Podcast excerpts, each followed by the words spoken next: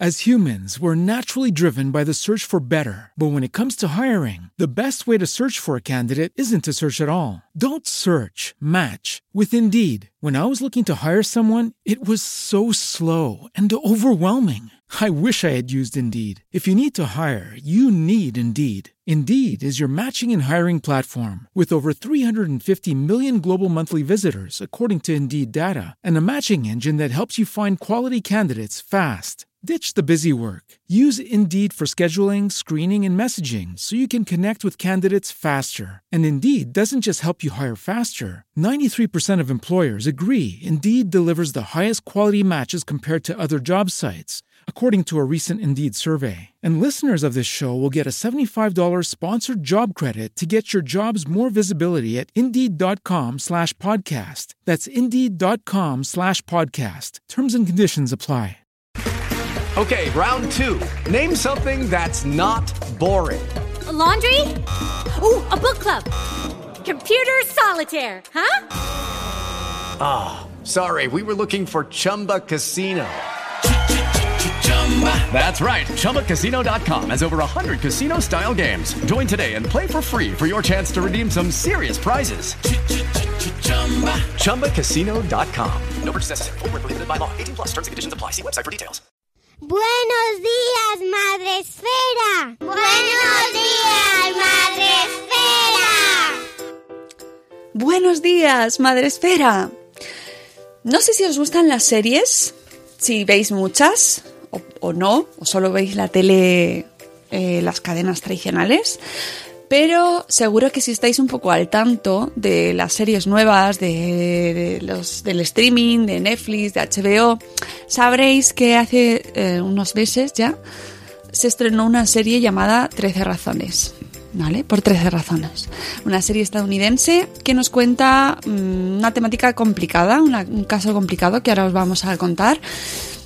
Y eh, debido a esta serie y a todo lo que implica, hemos decidido hacer este especial y queremos que sea una, una especie de guía de hoja de ruta de, de lo que implica ciertos problemas que conlleva la adolescencia y que se ven reflejados en esta serie. Obviamente es una serie, lo, eso lo contamos en el especial, lo habla Ana.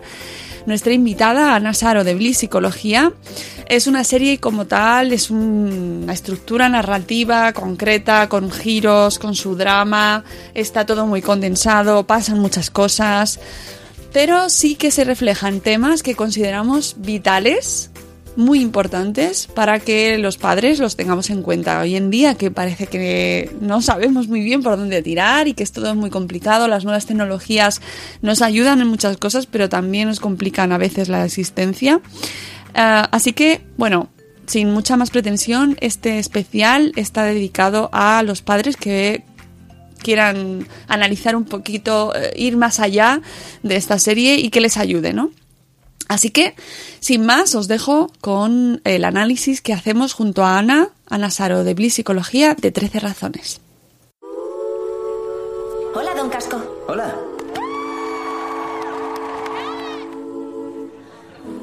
No, Hannah. No me voy. Ni ahora. Ni nunca. ¿Por qué no me lo dijiste cuando estaba viva? Pero mi marido y yo no dejó ninguna nota.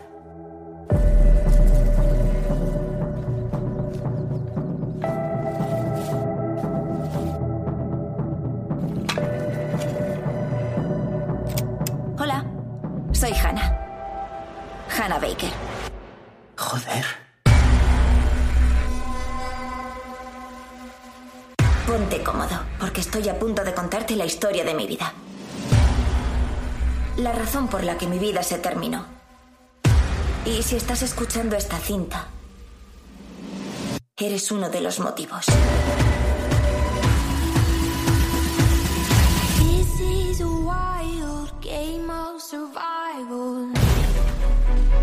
Dice es verdad. No te creas todo lo que oigas. No sé qué pensó Hannah que había visto, pero en las cintas mintió al respecto porque era una puta dramática que se suicidó para llamar la atención.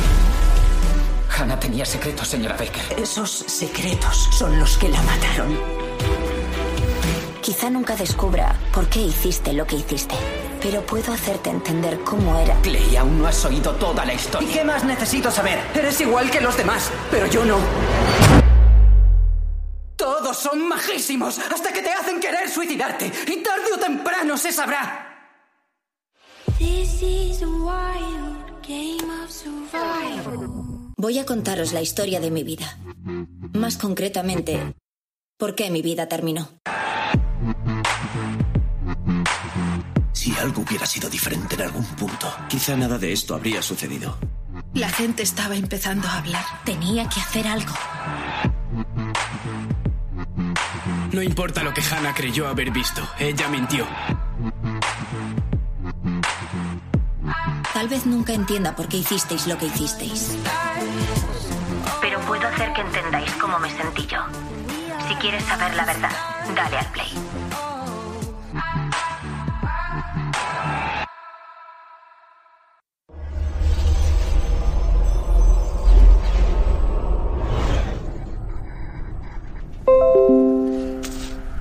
Y tenemos hoy un capítulo muy especial, muy, muy especial, que tenía muchas ganas de grabar porque ya sabéis, lo os lo hemos estado contando durante estos días anteriores, que hemos visto una serie que nos ha dejado con el culo torcido, como que se llama 13 razones, que ha sido una serie muy controvertida por muchas razones y para hablar de ella con propiedad, porque toca muchos temas mm, muy graves, eh, pues nos hemos traído a Ana, Bli- Ana Saro de Bliss Psicología. Hola Ana, buenos días. Hola, ¿qué tal estás? ¿Cómo estás, Mónica?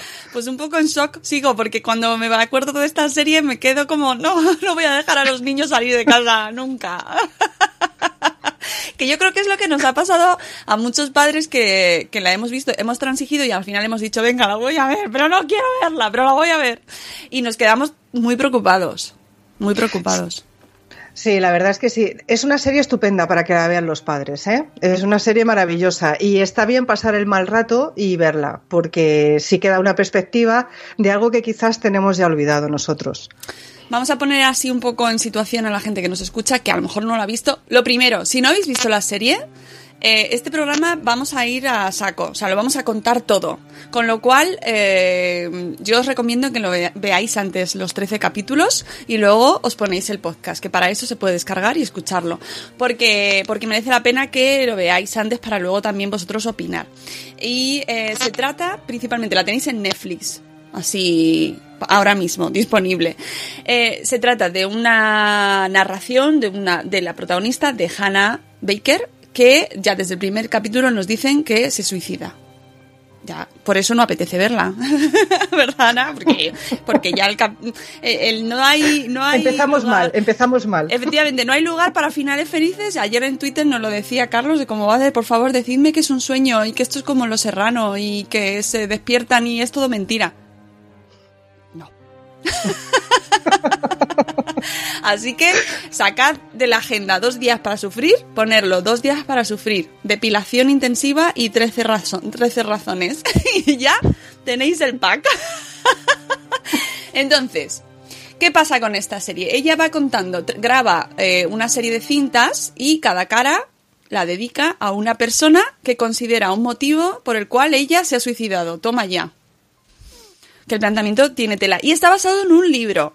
Esta serie está basada en un libro y han hecho la eh, adaptación a serie.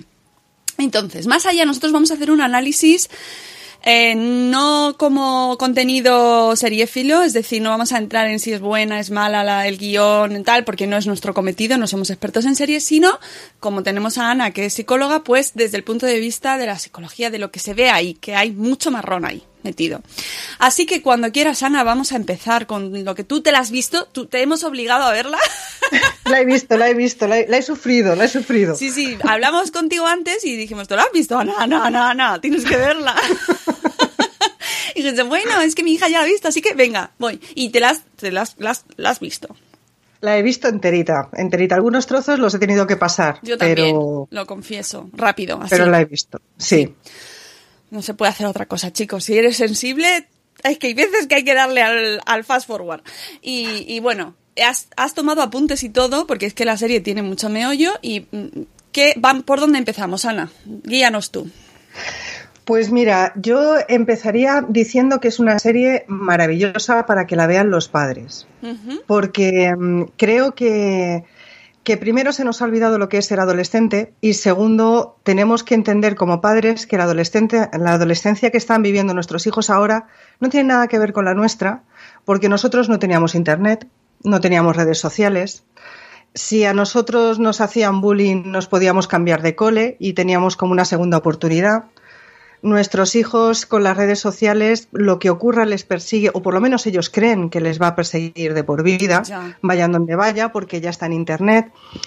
Eh, el uso de las drogas, del alcohol, el tema del sexo, nos enseña que tenemos que hablar con ellos y meternos en su mundo y enseñarles que aunque es verdad que a veces podamos demostrar que no les entendemos del todo, comprendemos dónde están.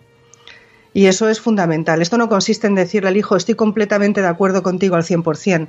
Consiste en decirle, bueno, pues yo llego hasta aquí, tú llegas hasta aquí, pero comprendo que estés así, hmm. aunque no entienda todo lo que está pasando. Es, es, importante decir que la serie está hecha para adolescentes, es decir, la óptica es desde, es, está pensada para que la vean adolescentes pero también es muy importante lo que tú dices, que la vean los padres por, para entender mejor por lo que pasan ellos, aunque todos hemos pasado por eso.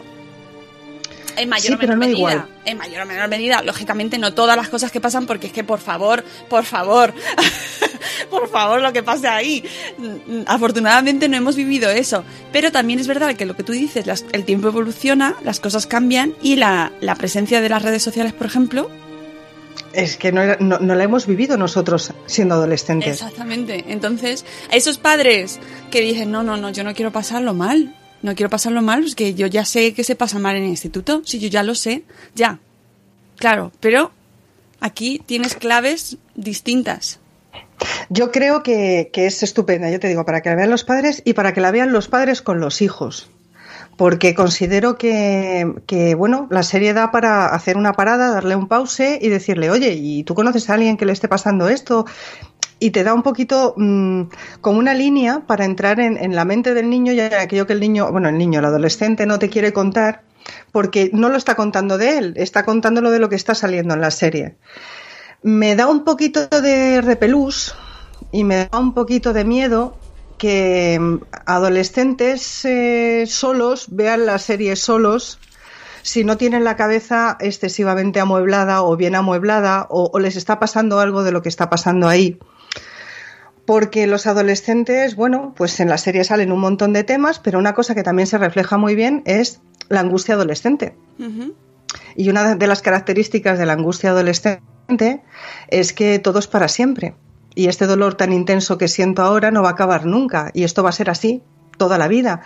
Y en parte pasa porque como están en proceso de maduración y maduración cerebral, sus funciones ejecutivas todavía no se han desarrollado del todo. De ahí viene esa emoción sin fin que sienten ante cada cosa. Entonces, ver algo que no debemos olvidar, y yo quiero matizar esto, que es muy importante, no debemos olvidar primero que es una serie. ¿vale? Con lo cual, aparte de tener un efecto social y todo, es una serie que cumple la función de serie. Segundo, que los actores tienen, tienen 30 años. O sea, hacen papeles de 17 años, pero tienen 30 años. El que menos tiene 27. Con lo cual, los comportamientos que el adolescente nuestro, que de verdad tiene 14, 15, 16, 17, está viendo, realmente tampoco son reales porque los está interpretando un adulto un adulto que aparenta ser niño o aparenta ser adolescente, pero no deja de ser un adulto. Entonces yo creo que verla mm, con nosotros eh, pues hace que pongamos un poquito el punto sobre la I y que, y que en las cosas que la película, bueno, pues dramatiza porque es una serie y tiene que dramatizar y tiene que, bueno, pues hacer su trabajo, como he dicho antes, nosotros paremos y digamos, bueno, esto, esto no es así, o sea, porque hay cosas en la serie y, y actitudes de los chavales en la serie, muchas son muy verídicas, pero muchas son que se nota que el tío tiene 30 años, o la chiquilla tiene 27, 28. Entonces, por eso creo que es buena verlo, sí. Verla a los padres, por supuesto. Verla a los chavales, con los padres. A no ser, bueno, pues que tu hijo esté súper bien amueblado y entonces puedas decir, bueno, es que. Pero bueno, yo casi preferiría. Yo que, que primero la vio mi hija y me dijo que tal, y yo dije, teníamos que haberla visto juntas. Con lo cual, durante todo el tiempo que estuve viendo la serie, ella venía conmigo, íbamos haciendo paradas. Ah. E íbamos comentando la jugada, como el partido de fútbol. Vamos. Una pregunta muy interesante. ¿A partir de qué edad?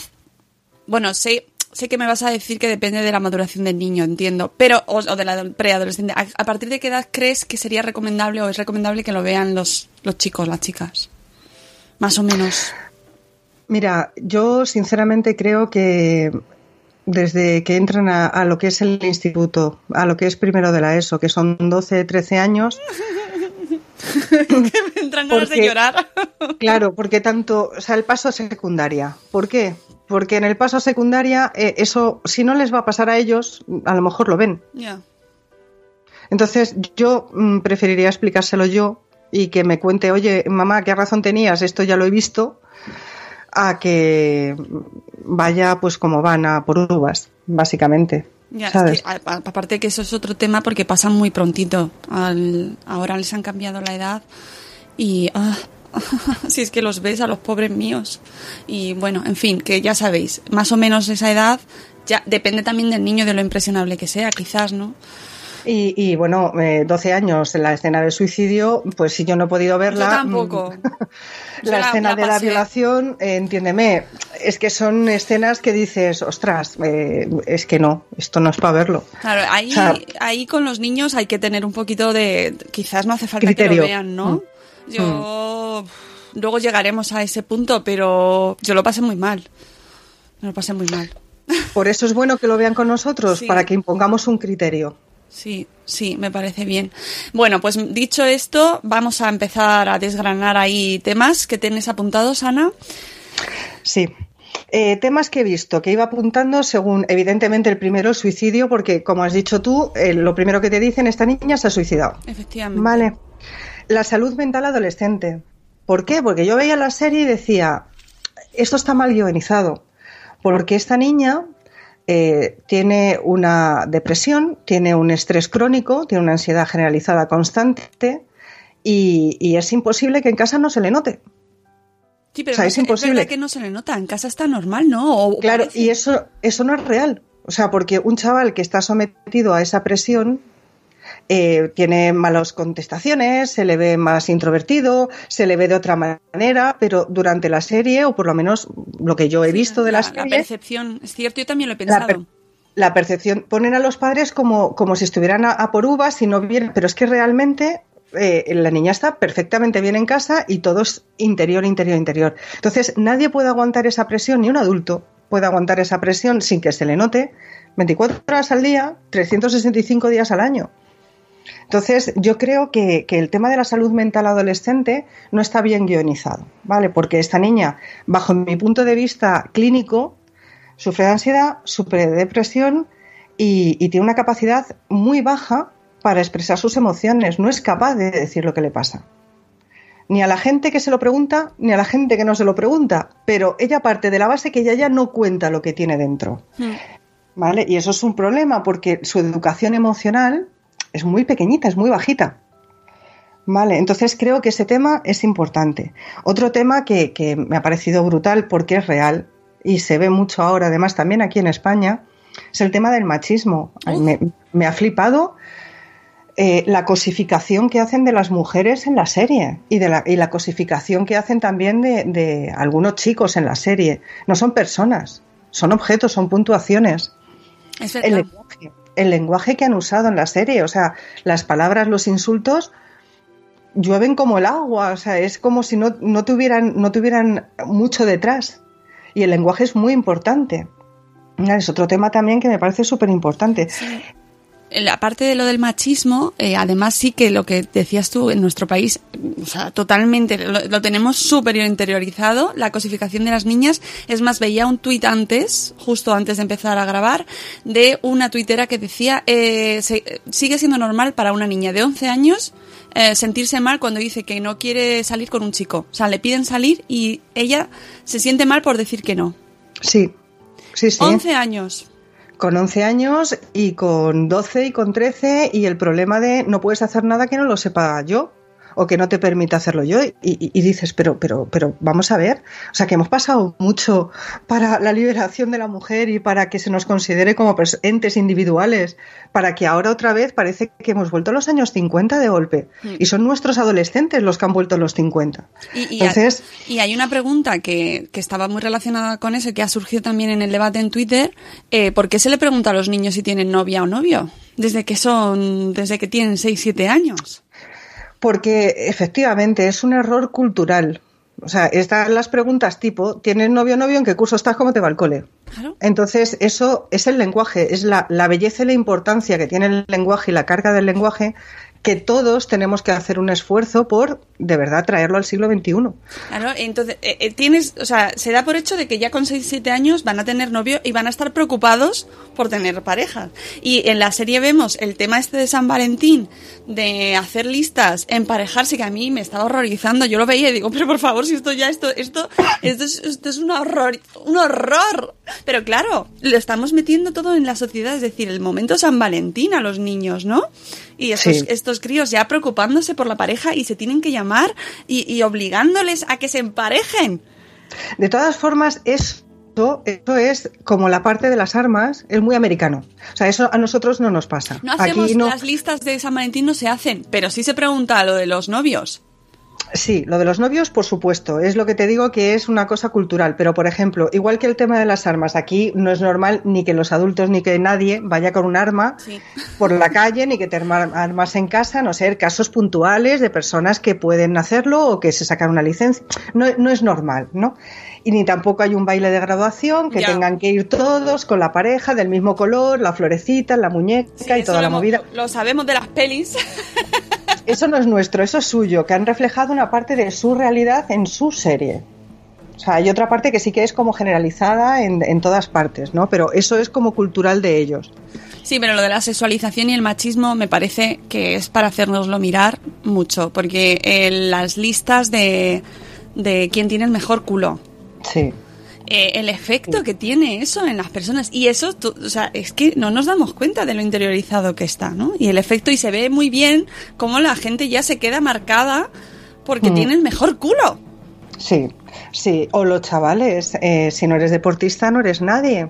En, en esa, en esa mentalidad americana, ¿eh? Pero que aquí es otra mentalidad. Si no Sí. eres de no sé qué, no, no eres nada. Sí, sí, sí, aquí también, aquí ahora ya, pues eh, si no eres DJ o si no eres futbolista, que es los modelos sociales que tenemos, ¿no? Hmm. Luego me encantó cómo han reflejado el tema del bullying. Sí. Me encantó, porque además se refleja los, el triángulo de, bueno, el tetra.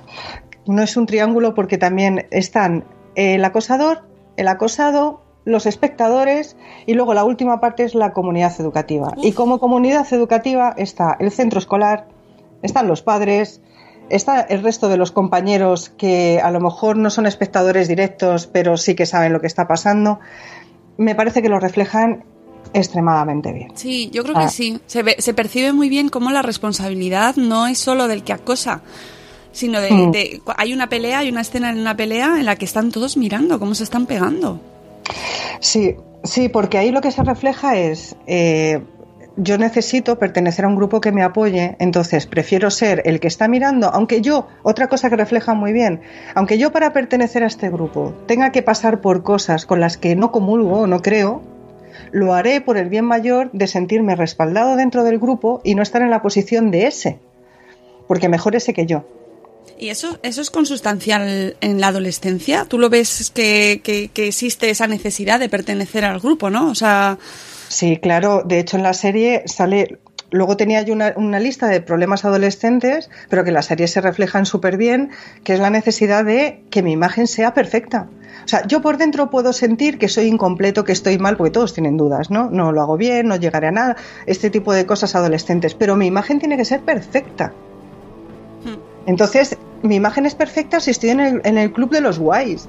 Y esto de los guays me lo dicen a mí mis pacientes adolescentes y utilizan la palabra guay, no te, no te lo digo por, por mí. O sea, es una palabra que usan ellos. Es que tengo que estar en el, en el grupo de los guays. Y para estar en el grupo de los guays tengo que ser perfectos. Ahora, ¿qué, per- qué perfección? Los americanos nos venden la perfección en las notas, la imagen, tal, no sé qué, no sé cuántos. Aquí tenemos otro estándar de perfección, ¿vale? Pero al final tenemos que llegar a un estándar que prácticamente es imposible. Tú no le puedes gustar a todo el mundo, ni de adulto, ni de niño, ni, ni de nada. O sea, es imposible, va a haber alguien al que no le vas a caer bien. ¿Por qué? Pues por química o por lo que sea. Hmm. Y hay que asumirlo y ser feliz. Hmm, Eso es No una- puedes- Eso se ve, está súper bien reflejado y lo que comentábamos antes de las, de los de los grupos que observan y que y de la comunidad educativa, ¿no? Dentro de los protagonistas del, del acoso, del bullying, eh, cómo, lo se, cómo se diferencian los papeles y que el, el rol de la comunidad educativa con el, los direct- el director del colegio y, y el, el asesor. El orientador. El orientador. El orientador. Y cómo hay un momento en el que preguntan, ¿esto ha sucedido dentro del colegio o fuera? Sí, esa Y- pregunta se hace es- normalmente es- aquí también. Claro, y es cristalina. O sea, si ha pasado fuera no es nuestra responsabilidad. Y Mm. aunque mm, esté al lado, esté todo el colegio implicado prácticamente, da igual. No es- y, se, y se apartan, no queremos saberlo. Eso pasa aquí también. Lo que pasa que también tengo que romper una lanza por, por los centros escolares y es que cada vez más centros escolares tienen tolerancia cero, sea dentro o sea fuera. Si llega a sus oídos que ha ocurrido algo, como el tema, por ejemplo, ahora de la ballena azul, que es el ciberacoso este, que es la nueva Horrible. moda, Horrible. es- eso evidentemente no ocurre en el centro, ocurre en el Claro. terminal del chaval, este donde esté el chaval, tolerancia cero. O sea, sí que hay centros escolares que, que intentan taparlo, intentan tener como esta actitud que tiene el centro de, de la serie, pero sí que cada vez más yo conozco centros, porque yo al trabajar con adolescentes sigo tres líneas de actuación. Trabajo con los padres, trabajo con el adolescente y si es necesario por la, la patología, trabajo con el centro escolar también. Y entonces veo que cada vez hay más eh, centros, no el 100%, que sería lo, lo más bonito, que, que sí que eh, hacen tolerancia cero, sea dentro, sea fuera. Claro, esta serie también es bueno que lo vean profesores. Sí, sí. Sí, sí, porque yo entiendo que los profesores tienen muchísimo trabajo, hay que respetarles un montón, porque trabajan un montón, Está claro, pero... tienen pero- un montón de chavales, pero también tienen que mirar mejor. Claro, y, Porque- y también está el rol del profesor y de la profesora, que aún lo percibe, pero no, no, no quiere materializarlo. Y luego, cuando después, cuando ha pasado todo, todos intentan escurrir la responsabilidad y decir, sí, sí, bueno, pero yo lo vi, pero claro, no era tan evidente, ¿no? O sea, eh, eh, en vez de pensar cómo podemos evitar que vuelva a pasar, y analizarlo, lo que, lo que pretenden hacer es borrar las pintadas del baño para que no se vea eh, que estaba sucediendo en el cole, ¿no? Que se, que se Sí. pintan insultos en el baño. Sí. O cómo, o cómo el, o el asesor quita la hoja de la consulta Sí. de, de Hannah. Es decir, todos intentan evitar su papel ahí como para quitarse responsabilidad en vez de sentarse a analizar lo que ha pasado cuando todos saben que han estado ahí. Sí, Que es lo terrible. sí, y que todos han formado un poquito parte de. Claro. Unos por no mirar, por omisión, otros por acción, pero todos han estado un poquito ahí. Luego otro tema que también eh, me ha gustado mucho, porque creo que es un tema que tenemos que, hablar, es el tema de la violación, del abuso sexual, porque creo que tenemos que hablar con nuestros hijos de sexo, que no hablamos. Hay conversaciones con nuestros hijos que nos pueden resultar incomodísimas de tener, pero mm, tenemos que tenerlas y tenemos que hablar. Y si tenemos chicos, tenemos que decirles que un no es un no, sea verbal, eh, verbalizado o, o se ha demostrado con actos que un no es un no. Y si tenemos chicas, les tenemos que decir que tienen derecho a decir que no y que tienen derecho a vestir como les dé la gana y que como vistan no implica que quieran nada, sino que les gusta ese tipo de ropa. Les tenemos que dar esa seguridad, tanto a unos como a otros. Porque los chicos también lo pasan muy mal, ¿eh? Sí. No solamente las chicas. Sí, no, no, hay una presión social que se ve perfectamente en, la que el chico tiene que cumplir con su rol de macho dominante, ¿no? Y que cuantas más chicas se ligue, más campeón es y mira cómo mando la foto y mira qué bien lo hago. Y, y ellas tienen el rol de, ah, sí, claro, yo tengo que decir que sí, y, y- pero eso lo hemos aprendido así. Ya, por eso en la serie eh, yo creo que es perfecto para enseñarle a nuestros hijos, mira, esto es un no. Y cuando alguien te dice no, es no. O cariño, si tú dices no, es no. Y tienes todo el derecho a decirlo y hacer lo que tú quieras cuando tú quieras. Y esa es una conversación incómoda, porque a ver, ¿qué lo haces? ¿Entre el café y el postre? Lo sacas, ¿no? O sea, Yo creo que es un, un tema que Pero los hay que tenerla. claro, los padres nos planteamos desde, desde, "Oh, madre mía, no quiero, no quiero que llegue. ¿Cuándo empiezas a hablar con tu hijo de sexo? Es que desde el principio, yo lo dije el otro día en, en el podcast que tuvimos, la adolescencia, la educación es un proceso evolutivo que desde el primer momento, y desde el primer momento hay que hablar con ellos. O sea, eh, hablar de sexo con un niño de 5 años, hombre, pues hay que adecuarlo a un niño de 5 años, hay que adecuarlo a una mentalidad de 6 años, a la- los intereses y a, las preguntas que pueda tener un niño de 5 años, de 10, de 15. Pero, pero tiene que ser un tema normal, no puede ser que parezca que nacemos todos de huevos y que y de repente que lleguen a la adolescencia y se encuentren todo este pastel. Que se lo encuentran, se lo encuentran, aunque no queramos Claro. mirar. Claro, claro, No, o sea, por, hay que por suerte creo que estamos avanzando también en ese tema y que hay muchos cuentos que ya tratan eh, Claro. de, de normalizar el, el cuerpo humano, la relación con el cuerpo humano, que no tengan miedo, ¿no? A- y, y hay una cosa muy, muy, muy importante que quiero aprovechar y es que, que enseñarles a los niños eh, la conciencia de la conciencia de su propio cuerpo y Eso de es. que solo deben, o sea, quién debe tocar su cuerpo, ¿no? Eso es. O sea, eso es, eso es hablar de sexo a un niño pequeño. Es decir, te puede tocar quien tú quieras que te toque y, y hay que aprender que esto es tu cuerpo y tu cuerpo es así. Eso es. O sea, y eso no se puede enseñar de no hacer nada y de repente a los 12 años, hijo, mañana empiezas el instituto, vamos a tener una conversación. Eso seguro que ha pasado, Ana. Claro, eso no puede ser. Se nos pasa muy rápido. Tengo hay que, hay que admitir que un día de repente te levantas y tu hija ya se va al instituto y es como, ¿y ahora? ¿Y ahora? ¿Ahora qué hago? Entonces hay que intentar hacerlo con tiempo y, y planteárnoslo, pero es muy difícil. Es verdad que como padres son tantas cosas, pero que los que nos escuchen, pues que empiecen a planteárselo y ya de una manera natural. ¿No? Claro. Entonces, tu cuerpo Es tuyo. Nadie puede tocar tu cuerpo. Que no seas tú misma y tu- tus padres, pero de manera siempre con natural y que no se te acerque nadie, porque luego tenemos casos de, de- de acoso infantil a porrón. Que ese es otro tema también para es otra. otro temazo, porque es- pero en el podcast también lo hemos tratado porque tuvimos el primer mes en enero, era el mes dedicado a la violencia contra el niño y era uno de los temas que, que tratamos y creo que está muy relacionado con esto, ¿no? Hablar con nuestros hijos de su, de su cuerpo y de su intimidad.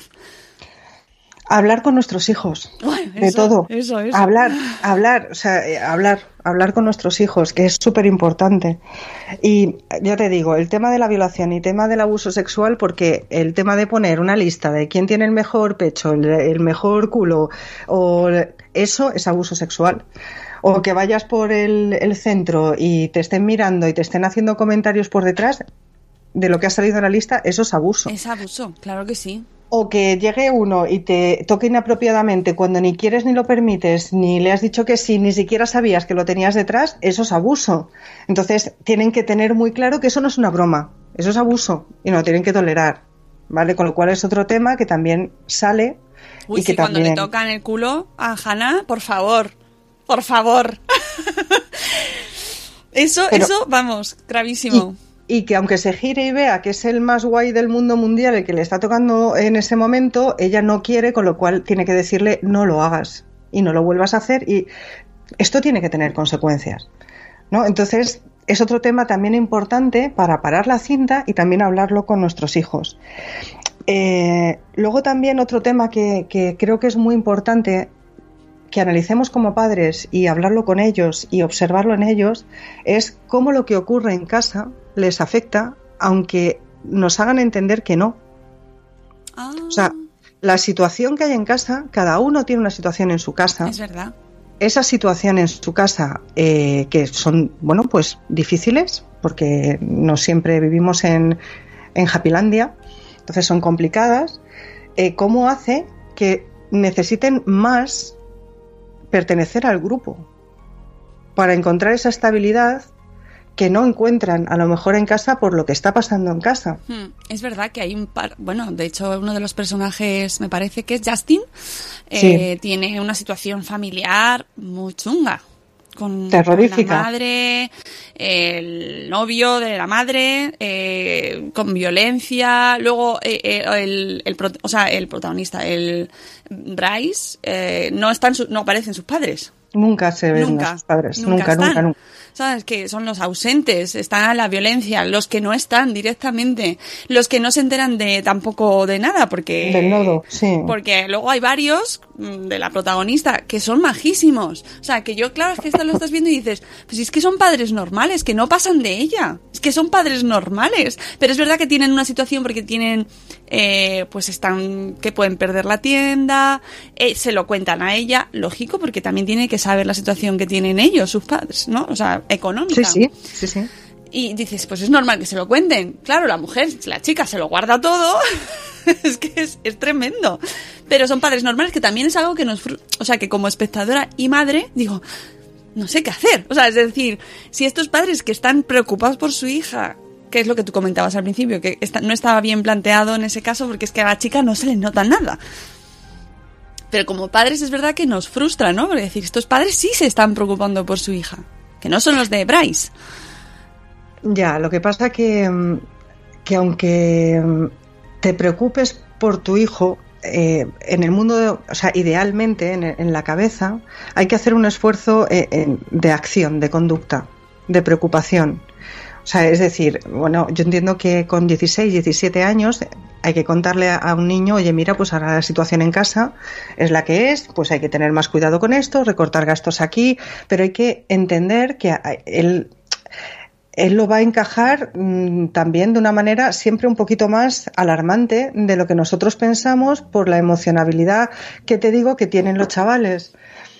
Entonces tenemos que estar más pendientes. ¿Qué ocurre con estos? Bueno, primero vuelvo a matizar otra vez y lo, y lo diré varias veces. Esto es una serie. Sí. Entonces, como es una serie, también te plantean las cosas de manera que parezca que todo tiene que suceder de esa forma y no es así. O sea, eso empezando por ahí. Pero sí que es muy importante, por ejemplo, eh, Justin al final acaba permitiendo la, la, violación de su amiga, porque de su novia, porque la situación que hay en su casa ha hecho que tenga que buscar eh, refugio en, en, la casa del violador uh -huh. y le debe tanto que no es capaz de decirle que no porque está solo y no tiene nada. Entonces, eh, tenemos que, que, comprender que todo lo que pase en casa les hace más fuertes o más débiles en el mundo, cuando salen al mundo. Si en casa las cosas, no te digo que estén bien de todo, no, me refiero que si la, eh, el cariño, eh, la confianza, la comunicación, aunque no haya un duro, ¿sabes? Pero el cariño, la confianza, la comunicación, eh, el poder decir las cosas, el poder expresar ideas, el poder hablar libremente, se da en casa, en casa tengo un refugio. Entonces en casa puedo plantear las dudas que tenga, antes de que sean dudas muy grandes, cuando empiezan a ser dudas, porque me atrevo a decirlo. Entonces cuando salga al mundo, salgo más armado y ya no dependo tanto de, del mundo que hay ahí fuera, porque sé que no estoy solo, hmm. que siempre tengo el refugio al que ir. Y creo que este es un tema muy importante. Sí, eso es muy importante explicárselo. Y que falla, yo creo, con la protagonista principal. O sea, que no, que, que, que te quedas como no entiendo nada. no entiendo a esta chica. Mira, yo de los primeros capítulos cuando empecé a verla me cayó fatal. Me, de verdad, empecé a ver la serie y me caían todos muy mal. Era como, por favor, pero, pero, ¿esto qué es? Son todos horribles. ¿Y esta chica qué le pasa?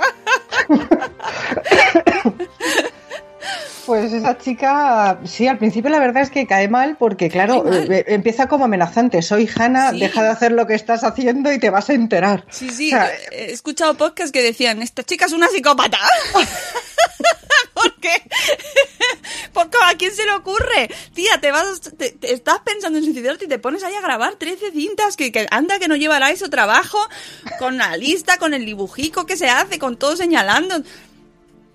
Es, que es para odiarla un poco. Pon perdón, ¿eh? Pon perdón, pero es que dices la que lía, la que lía. Es que tiene problemas emocionales muy, muy, muy, muy importantes. Por eso digo que la, está fenomenal la serie, pero que psicológicamente, bajo mi punto de vista, eh, no se refleja esa, intensidad y esa carencia de poder expresar sus emociones, esa intensidad emocional interna con esa depresión y todo lo que está, ese estrés generalizado que tiene, no se refleja nunca fuera de determinados entornos o cuando ella está sola. Mm, es verdad. Y hombre, es, es... habrá algún caso que se pueda dar tal, tal extremo, pero no es lo normal. Por eso te digo que hay que diferenciar un adolescente de verdad de un actor de 30 años haciendo de adolescente. o sea que, vale, eh, me queda por claro. favor. Así me la encuentro por la calle no la voy a decir nada.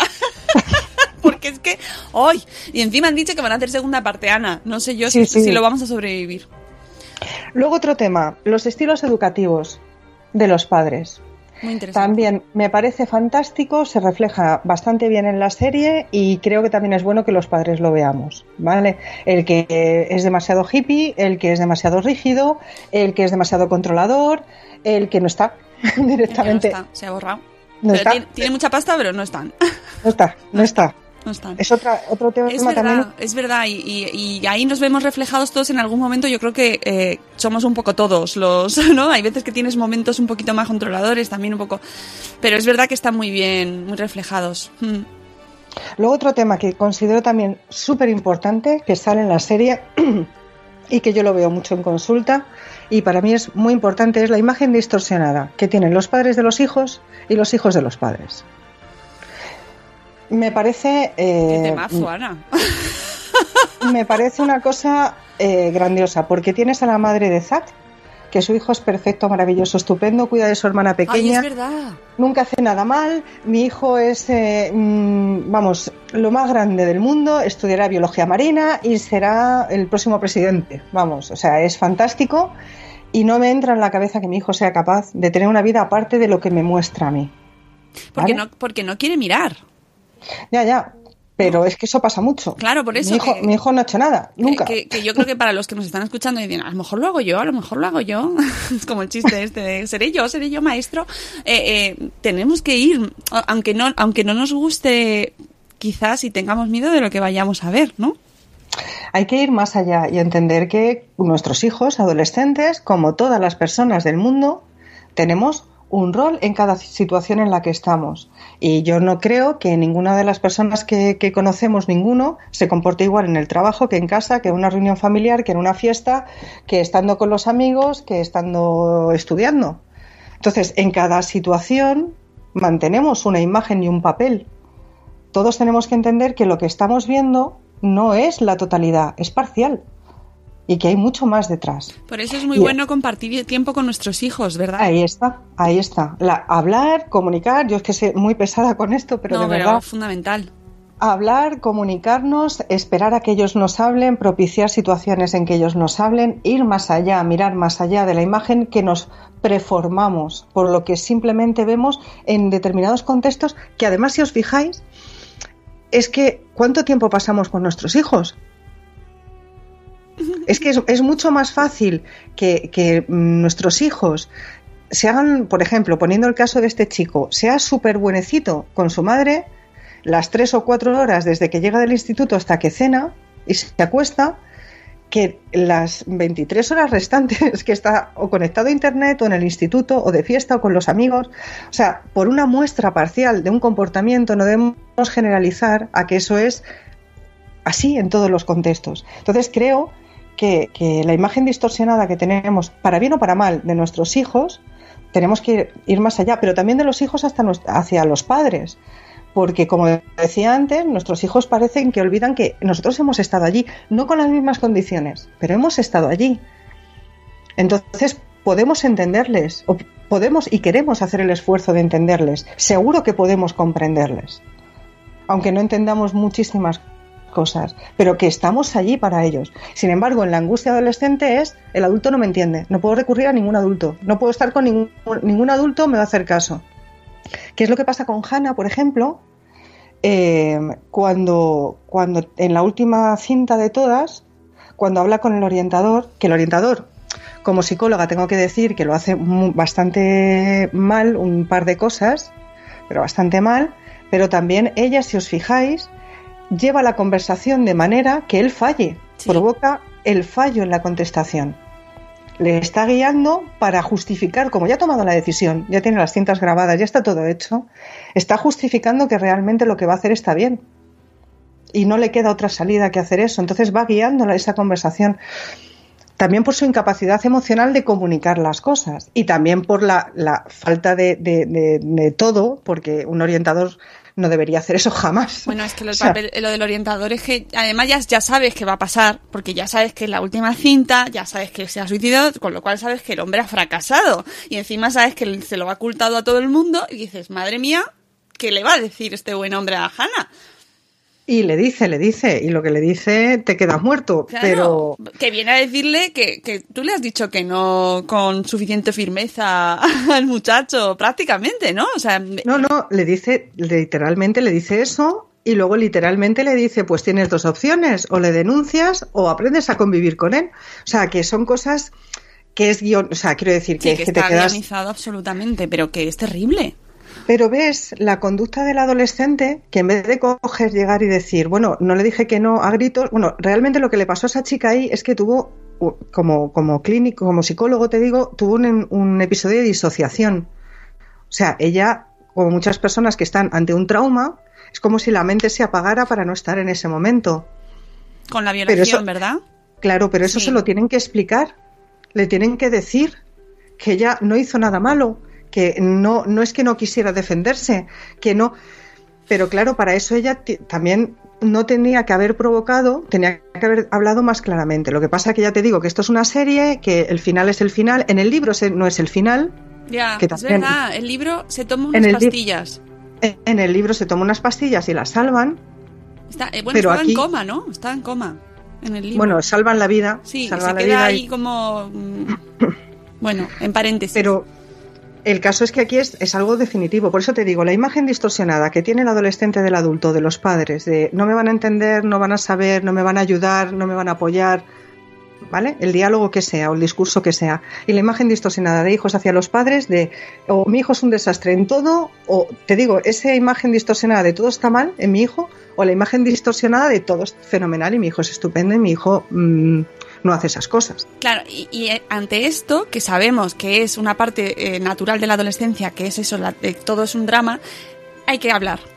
Hay que hablar Sí, para que favor. esa imagen distorsionada sea lo menos distorsionada posible, que ya sabemos que eh, influyen muchos factores, pero que cuanto más hablemos con nuestros hijos y nuestros hijos con nosotros, más nos conocerán, nosotros a ellos, y será más difícil que eso se distorsione, tanto hasta llegar a ese punto, ¿no? Y normalizar las cosas. O sea, eh, a mí me, gusta que los hijos vean fuertes a los padres, pero no invencibles. O sea, no pasa nada si un padre le dice, hijo, te entiendo, porque yo a veces también estoy triste.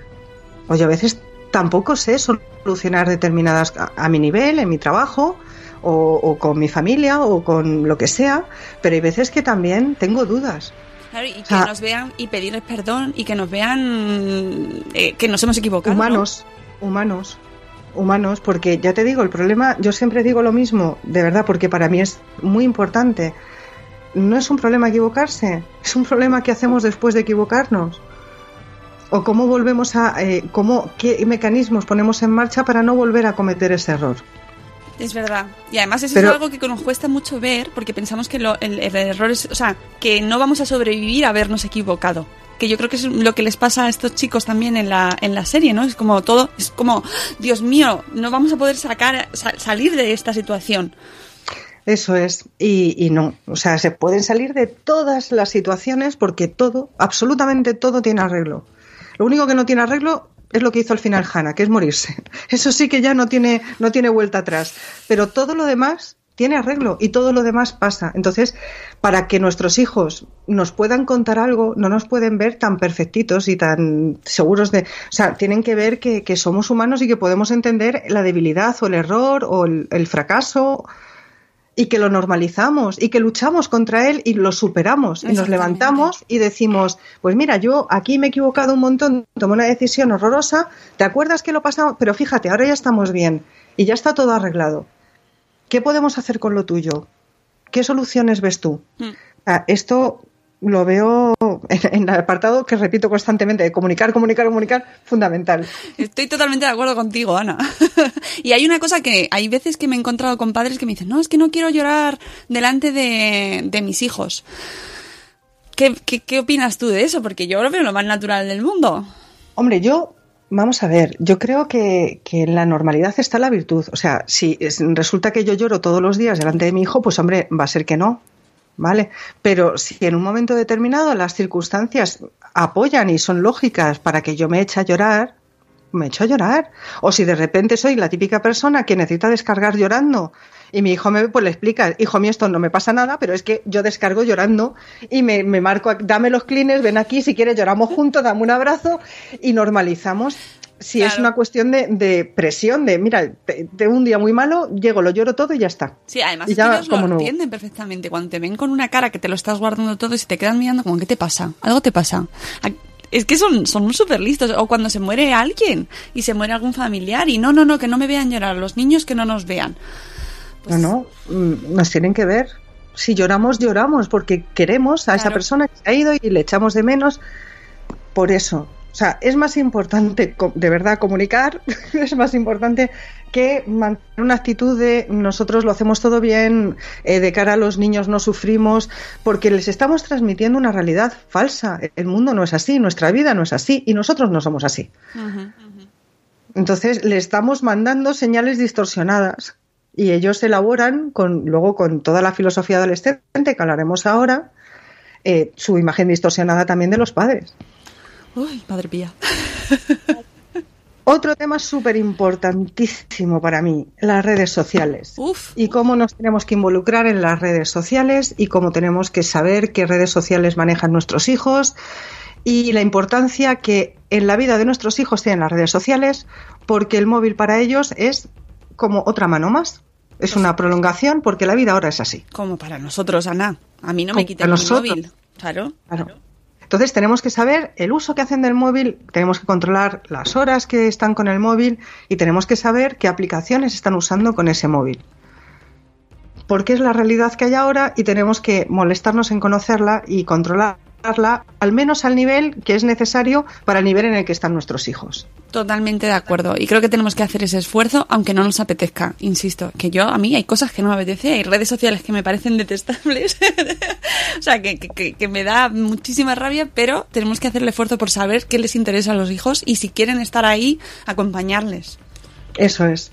Luego otro tema súper importante también que sale mucho en la serie, drogas y alcohol y además es este otro tema que en la serie yo decía, puf, entiendo también que son las típicas fiestas americanas, cultura americana, ellos lo hacen aquí, así. Nosotros aquí no dejamos la casa para que se nos metan 100 adolescentes a emborracharse hasta, o no es... Bueno, es que no caben tampoco, Ana. bueno, no caben, pero sí que lo hacen. microcasas. pero nosotros más o menos es como mis padres se han ido, aprovechamos, pero no es esa barbarie de las fiestas americanas de, que se monta. Pero sí que nuestros adolescentes beben, a lo mejor no en una fiesta de casa, sino en el parque, hmm. y sí que em, utilizan drogas, los porros, por ejemplo, y sí que hacen muchas cosas. Es otro tema para parar la cinta y decir, mira, cariño, mm, esto funciona así, así, así, lo haces, no lo haces, a tu alrededor lo hace alguien. Eh, cuéntame, no pasa nada, dímelo, todos lo hemos hecho, pero necesito saber si lo haces o no. Si alguna vez algún amigo tuyo o tú mismo, mira, este es el teléfono de emergencias y el segundo número que tienes que tocar es el mío, no te preocupes, no va a pasar nada, sea para ti o sea para un amigo. Hmm.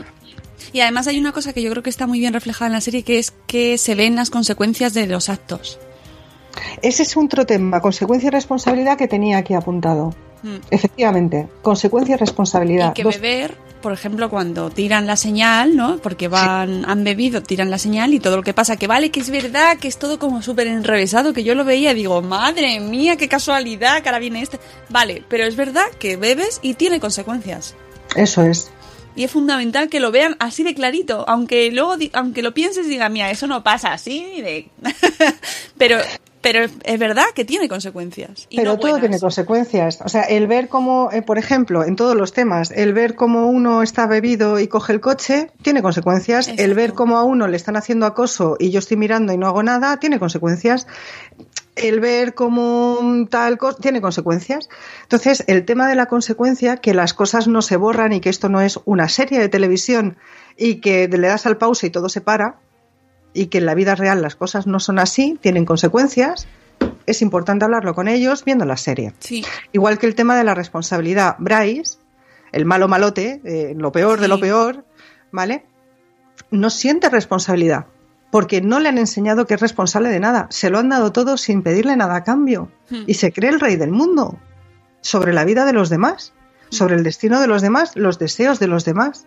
Él no es responsable nunca. Sí, es un personaje terrible. O sea, luego le ves además en el, en el especial que hay después, en el último episodio, no sé si lo viste, sí. el extra, y lo ves ahí con sus gafitas, que parece que, o sea, que el actor, ¿no? El tipo que lo hace, Dios mío, cómo ha cambiado, o sea, realmente lo hace muy bien, porque le eh, crea una imagen, eh, un estereotipo muy muy terrible, da mucho miedo, a mí me da mucho miedo. Son, muestran, o sea, han planteado un personaje eh, que tiene rasgos psicopáticos, una ausencia total de empatía con el entorno, eh, una ausencia total de responsabilidad, me da exactamente igual, yo hago lo que quiero, cuando quiero, como quiero. Sí, lo han, lo han planteado bien. Por eso el tema, ya te digo, de la consecuencia de la responsabilidad, tanto asumida de lo que hago como lo y, veo. Y relacionado con las drogas y el alcohol, pues que asuman que no es algo inocuo, que es verdad que está asociado a pasarlo bien, a, a momentos, pues que es, que es, así. Es que en la sociedad está asociado beber y, y, drogas, especialmente las drogas blandas, sobre todo, ¿no? Que es como, no, venga, si no va a pasar nada. Bueno, pues sí que pasa. Sí pasa, sí pasa. Y, y una cosa es cultural, pero la cultura eh, no dice que haya que beberse hasta el agua de los floreros en dos horas. O sea, culturalmente, nosotros en España, por ejemplo, o en Italia, o en países, o Francia, comemos con vino, o la gente come con vino, se toma una copa de vino, o se toma una copa, en los países anglosajones, eh, más el gin tonic y tal, pero no se beben un litro cada noche.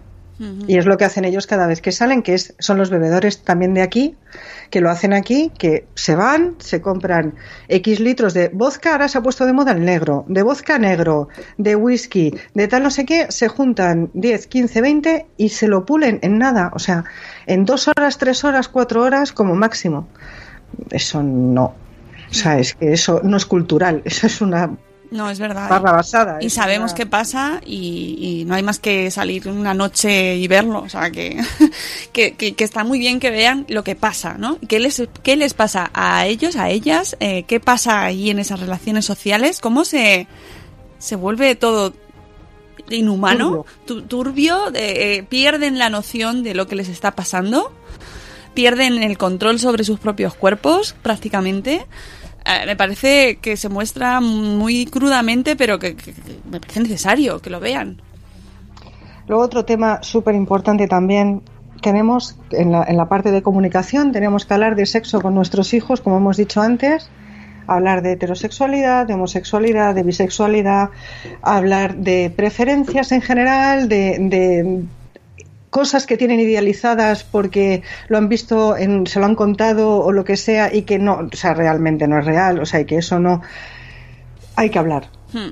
Eso hay también se ve en la serie con el personaje de Courtney, de Courtney que, que mm. encima con dos padres, o sea, la chica es lesbiana y, y tiene dos padres gays.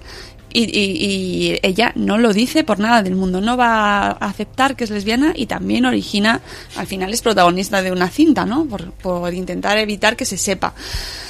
Bueno, pues eso, que hay que hablar efectivamente. Y fíjate si, si lo tendría fácil, y además ella lo misma lo dice, ¿no? Como que lo tendría mucho más fácil. Se lo, se lo reprocha a Clay, ¿no? Tus padres son gays, ¿por qué no puedes hablar? Y, y, y... Pero no. ¿Por qué? Y aquí engancho con eh, los problemas adolescentes normales, que junto con los problemas adolescentes que acabamos de hablar ahora, por su imagen. O sea, ella lo que no quiere es ser reconocida como la hija lesbiana de los padres gays. Y además tiene una imagen totalmente distinta, porque es, la chica, Eso es. es una chica perfecta, perfectísima. Ella tiene que ser perfecta, ella tiene que tener la imagen que ella considera que va más con los objetivos que quiere conseguir le da igual sufrir por dentro, o sea, no le da igual, pero en el coste-beneficio decide que le merece la pena transmitir esa imagen y va a hacer todo lo posible para mantenerla. También es un personaje cueste, muy odioso, ¿eh? Cueste lo que cueste, pero es que eso ocurre con los adolescentes. Ellos ocultan sus miedos, ellos ocultan sus debilidades, ellos ocultan sus inseguridades y de cara afuera con sus amigos todo está bien todo está bien, algunos perfiles, no todos, ¿eh? porque cuando, vamos a ver, esto no es todo o nada. Claro. Muchos, podríamos decir muchos adolescentes, todo está bien y ellos lo tienen todo, lo consiguen todo, lo logran todo, tienen todo lo que quieren material, tienen y, y no pueden transmitir cuando tienen un mal día, porque ¿qué van a pensar de mí si digo que estoy triste? Es como si se quitaran el derecho a estar triste. Y luego la presión de tener que ser perfecto todo el rato. Sí, la presión del grupo se ve perfectamente también en, la serie. Mm. Y todo lo que hacen muchos de ellos por adaptarse con la lista, por ejemplo, de del amigo de, mm, mm, de Alex. Eh, crear la lista y luego lo que le supone a él está, se ve claramente que lo hace para adaptarse en el entorno, por no ser el rarito y, muchos de ellos acaban haciendo cosas que no les gustan. Este es otro tema que te iba a comentar ahora. Por pertenecer al grupo, y que hemos comentado antes, por pertenecer al grupo me someto. Y puedo dejar de lado algunas que también le pasa a los adultos, ¿eh? Totalmente. pero eh, dejo de lado algunas cosas que considero que no están bien, ¿vale? Y trago, paso por ahí para, para seguir siendo acogido por y no ser el rarito del grupo o no ser el disidente del grupo. Hmm. Sí, y eso también. Visto desde el enfoque de los adultos, es como, pero tío, pero, pero ten personalidad. Pero claro, es que ellos están ahí en ese momento definiéndola prácticamente, ¿no? Y que el instituto, eh, en este caso, en la serie, es un ecosistema cerrado. Completamente. O sea, los chavales se meten ahí y tienen sus normas implícitas y explícitas que todos siguen ¿Y quién las ha puesto? Da igual, estas están puestas y hay que seguirlas. Entonces, o estás con nosotros o estás fuera. Mm. O eres rarito o estás en el grupo. ¿Vale? Si estás en el grupo y no eres rarito, te tiene que gustar esto, esto y esto, y tienes que hacer esto, esto y esto. Ir a tres fiestas, eh, venir a los partidos de baloncesto, hacer no sé qué, porque si no estás fuera. Y si no es el rarito. Mm. Entonces, esto también, eh, bueno, pues en algunos casos, bueno, en muchos casos, llega hasta la edad adulta, porque, bueno, porque sí, porque lo sabemos. Ocurre. Claro, pues si es que muchas de las cosas las arrastramos. ¿Y cuántos adultos no tendrás en consulta que tienen estos problemas desde la adolescencia o de la infancia? Pues, pues varios, varios. Claro, claro, es que es normal si todos arrastramos ahí las taras. es así.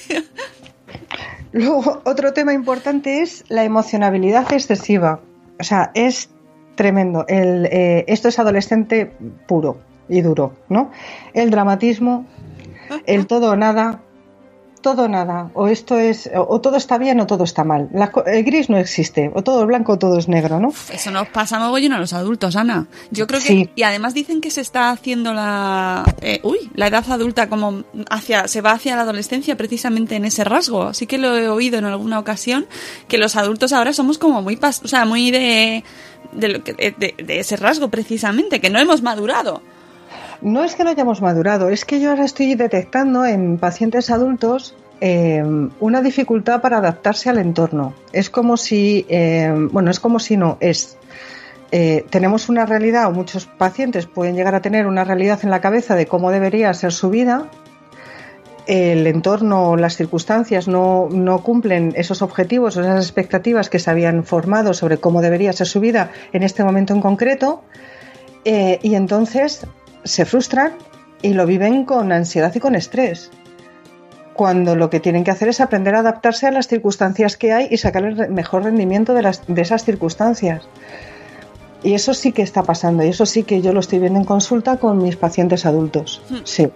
La dificultad para adaptarse a, la vida y a, realmente a no estar frustrado por los sueños que tuviste o que has tenido o lo que quieres o los deseos que tienes y diferenciar lo que es un deseo de una expectativa y intentar, bueno, pues ser feliz con, lo que tienes porque lo que tienes no está mal. Es decir, bueno, a todos nos encantaría, yo qué sé, eh, viajar a Maui y, eh, hacer una serie de cosas y sí, bueno, pero jolines, qué guay, ¿no? Que, tengo un trabajo y tengo amigos y mi familia y mis niños.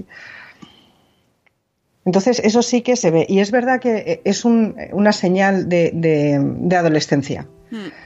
¿No? El todo o nada, las cosas tienen que ser como yo quiero, si no todo está mal. Y, esto va a durar, por lo que os decía antes de las funciones ejecutivas, esto va a durar, siento que va a durar para siempre. No soy capaz de ver que, bueno, que, no, que esto tendrá un final como todo, para bien o para mal, pero acabará pasando. Ya sabéis, amigos, a comunicarse. hay que hablar, hay que hablar. es verdad, es verdad. Y frustrarnos también, ¿no? Entiendo yo que, ahí aprendemos, frustrándonos, Ana. Hay que saber superar la frustración y hay que frustrarse y no pasa nada. Y hay que enseñarles a superar su frustración y frustrar y no pasa nada. No pasa nada. Y eso muchos personajes no lo saben hacer. Vemos, ya hemos hablado de Bryce, que no se ha frustrado nunca, no ha tenido motivos. Y mírale, el muchacho. El muchacho es, eh, vamos, es tremendo el muchacho. No sé si hay segunda temporada al final, si saldrán los padres, pero vamos, no lo sé. Pues no lo sé, pero desde luego lo que tenemos de segunda temporada, como sea con, con el de, con este, con el de las armas precisamente, eh, yo no quiero verla, Ana, no quiero.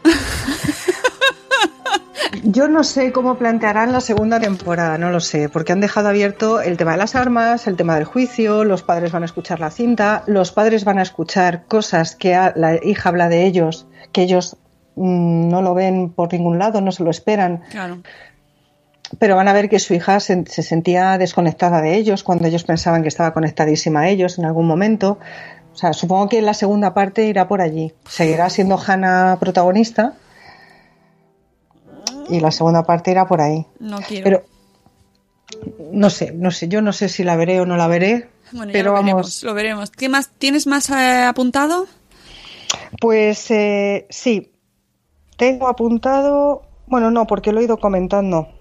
He ido comentándolo todo. Y eso, que lo más importante, que, que nuestros hijos las vean con nosotros, estas, eh, los sucesivos capítulos. El tema lo- de- del, del- del suicidio no lo hemos tratado suficiente. Vamos, lo has, lo has comentado al principio, pero no lo hemos hablado. El tema del suicidio es el que menos me ha gustado a mí como lo han tratado. Porque igual que os eh, he comentado antes que el bullying está perfectamente retratado, precisamente para demostrar la soledad que siente un chaval o una chavala acosado, le cierran como todas las puertas. Entonces, si lo ve un adulto y ve que esa no es la salida, si lo ve un adolescente con la cabeza medianamente amueblada, bien, ¿vale? Sin grandes traumas ni nada, entiende que esa no es la solución, ¿vale? Pero si lo ve un adolescente que tiene problemas, se lo ponen de tal manera que realmente nadie verbaliza. Hannah podía haber hablado con pam, pam, pam, pam. Hannah podía haber hecho esto, esto, esto y esto. Excepcionalmente a lo largo de la serie dicen es cobarde porque lo ha hecho pero no dicen tienes esta salida, tienes esta salida, tienes esta salida. Luego en el en cómo hicieron la serie sí que te dicen que el suicidio es lo peor, pero en la serie para un adolescente que lo ve solo y que tiene problemas de ese tipo, que está siendo acosado o que tiene lo que sea, ¿vale? No, no le queda lo suficientemente claro qué ve un adolescente. Ve que esa chica se ha muerto en el capítulo 1 y es la protagonista de la vida de todos Efectivamente. Y sigue como viva, o sea, no, no ha muerto, sigue como viva en la vida de todos. Mm, Y ponen su foto, además, es la protagonista de, de, de todas las conversaciones. Ahí está, o sea, le dan. Es el foco de atención. Lo que no consiguió viva lo consigue muerta. Entonces, esa lectura a mí no me gustaría que la hiciera un chaval con problemas, porque un chaval que no tiene problemas, vale, un adulto, por supuesto que no tal, pero un chaval con problemas, una lectura de ese tipo, pues no sé yo, ¿sabes? Lo, bueno que sería, o sea, sinceramente no lo veo bueno. Entonces, el tema del suicidio, como está tratado para una serie que es para adolescentes, a mí me hubiera gustado como psicóloga que hubieran sido más eh, definitivos a la hora de censurar eso, pero no solamente censurarlo porque sí, sino ofreciendo alternativas. Decir que esto está mal a mí no me vale. Dime que está bien, o dime qué puedo hacer, o dame recursos. Y sí me hubiera gustado que hubiera habido recursos objetivos que cualquier chaval que esté viendo la serie entienda que tiene a su alcance. Mm, Además, hay otro, hay otro chico que se suicida, porque Alex, Sí. por lo menos lo intenta. No sabemos qué pasa con él. Supongo que quedará para la segunda temporada. Pero ese muchacho también. O sea, y además es una de las cosas que sí que he oído, ¿no? Que un suicidio suele originar otros suicidios en su entorno a veces cuando. Que es como efecto. Contagio. Ese efecto contagio porque lo estoy pasando muy mal y mira, este ya lo ha hecho y ¿qué me ha gustado de la serie? Y a- e- en el tema del suicidio, eso sí que lo tengo que ver. Por lo menos no han hecho un suicidio bonito. Uf. Ya que han hecho el suicidio, o sea, porque si no han explicado las salidas que hay para no llegar a eso, con qué recursos, con quién hablar, qué hacer, por lo menos no han rematado la jugada haciendo un suicidio súper bonito con pastillas que se queda dormida, sino que han hecho un suicidio donde se ve jolines, que es que es muerte, que es dolor, que está mal, que no se puede hacer. Ay, yo, mira, me pongo mal ahora. Es que no, me lo- lo- reconozco eso, que lo pasé rápido porque no, no, es una escena muy, muy, muy dura, eh. Durísima, durísima. Yo creo que, que las violaciones y, de- y el, el suicidio son escenas dolorosas y que, que hay que ver, desde luego, si lo van a ver los adolescentes, mm, con compañía, por favor, con los Con padres. compañía. Porque yo ya te digo que no fui capaz, no fui capaz. Me parece du- durísimo, durísimo y el dolor que luego se ve que como pa- bueno yo lloré tanto cuando entraron o sea cuando la encuentran a la chica pero con hipo Ana Ya, ya, si es que es, es que imagínate el papelón. Claro. No te lo esperas, no lo sabes, no lo ves, llegas a casa y Claro, es, que, es horrible. espero que eso se transmita bien desde luego porque cuando lo ves como padre la angustia que sientes de ver cómo se cómo está haciendo o sea qué desconexión tan grande existe entre la hija y los padres es dolorosísimo Y se quieren, o sea, que no que es cuestión de que no, no se quieran y no, porque por ejemplo Justin es que la madre claramente es una mujer maltratada que no, mm, no siente que no tiene más recursos y se deja dominar por el primer que aparezca por allí en, en prejuicio de su hijo, pero precisamente los padres de Hannah le dicen que la quieren constantemente, pero eso no quiere decir que nos queramos, no quiere decir que nos conozcamos, nos conocemos estando juntos, hablando, me voy a a mis conociéndonos hijos. de verdad. Adiós, Ana. No, fantástico el mensaje. Creo que creo que es la mejor manera de, de cerrar así el especial con ese mensaje que tenemos que hablar con nuestros hijos. Pero hablar bien, o sea, no. Hablar bien, aunque a veces sea incómodo, Exacto. porque ellos tienen que saber que, que pueden hablar y que tienen siempre una salida para todo. O sea, todo lo contrario que en la serie. Lo que les tenemos que transmitir es siempre para todo y solución, siempre para todo y salida. Por muy mal que estén las cosas, siempre hay salida. Claro, y, Y eso lo tienen que saber. Y estar. Porque Y estar. no ser los padres invisibles esto y, y, y también eh, poner límites y, que ellos sepan que estamos ahí y que hay ciertas cosas que están bien y que no, o sea, marcarles, ¿no? También ayudarles a construir ese mundo en el que se están adentrando ellos, ¿no? Efectivamente. Ay, bueno, Ana, pues nada, nos quedamos con resaca emocional después de, de pasar este mal momento. De verdad que mal trago, malísimo, angustia absoluta.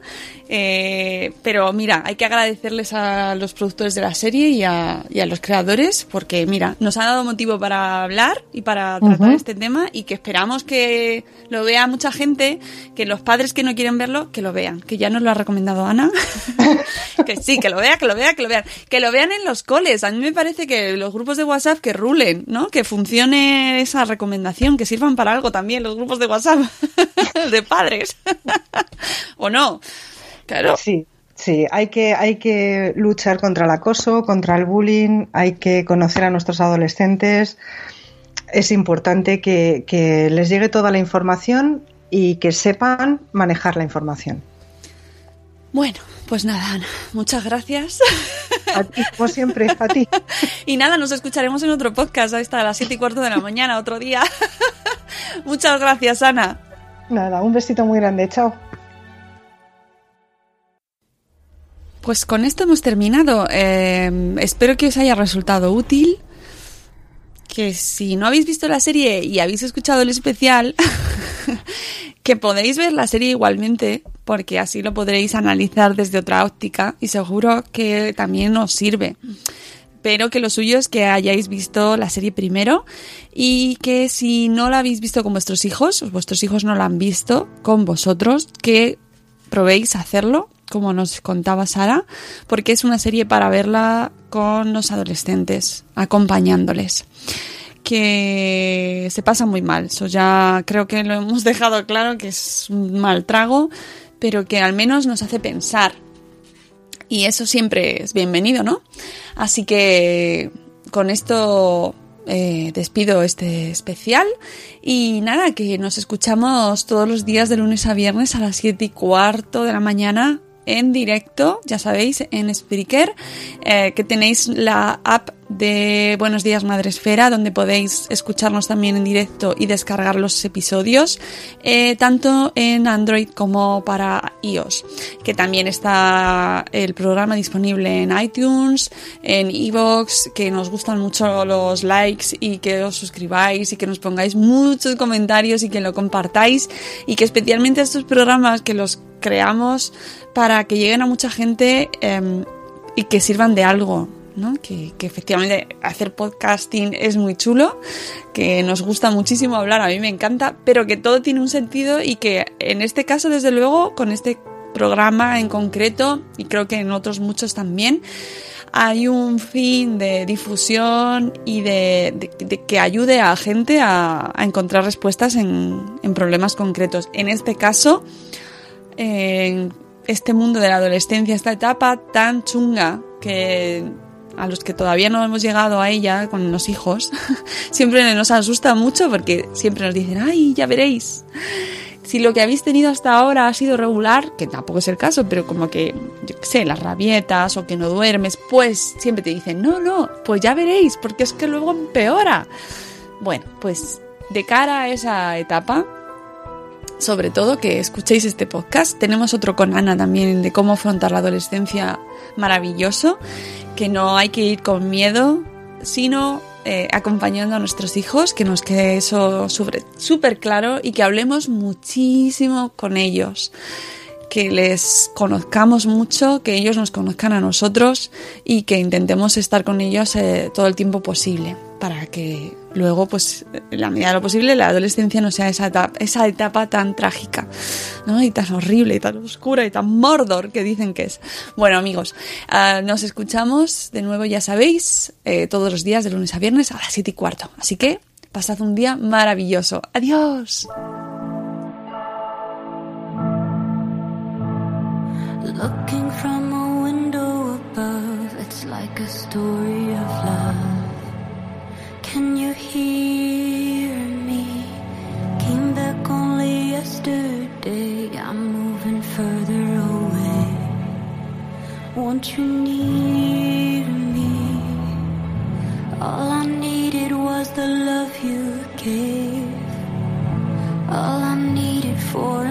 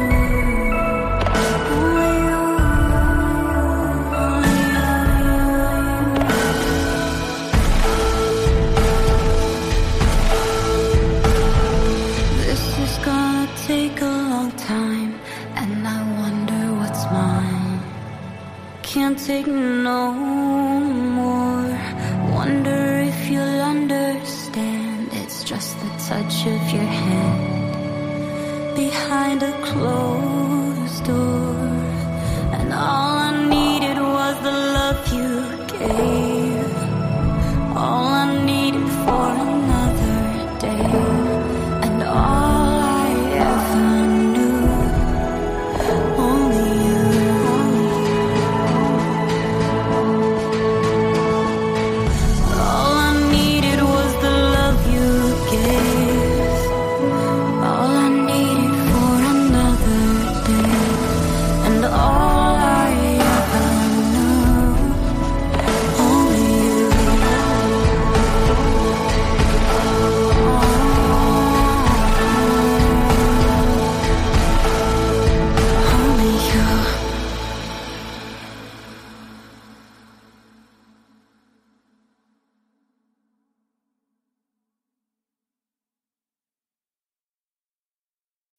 As humans, we're naturally driven by the search for better. But when it comes to hiring, the best way to search for a candidate isn't to search at all. Don't search, match with Indeed. When I was looking to hire someone, it was so slow and overwhelming.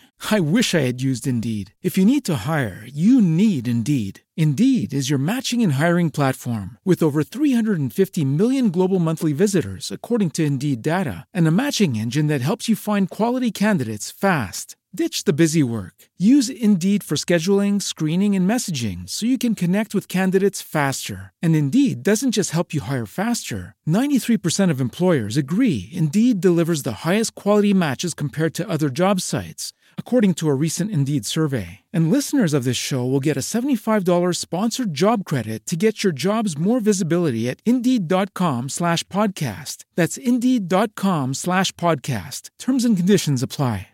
With Lucky Land slots, you can get lucky just about anywhere. Dearly beloved, we are gathered here today to. Has anyone seen the bride and groom? Sorry, sorry, we're here. We were getting lucky in the limo and we lost track of time. No, Lucky Land Casino, with cash prizes that add up quicker than a guest registry. In that case, I pronounce you lucky.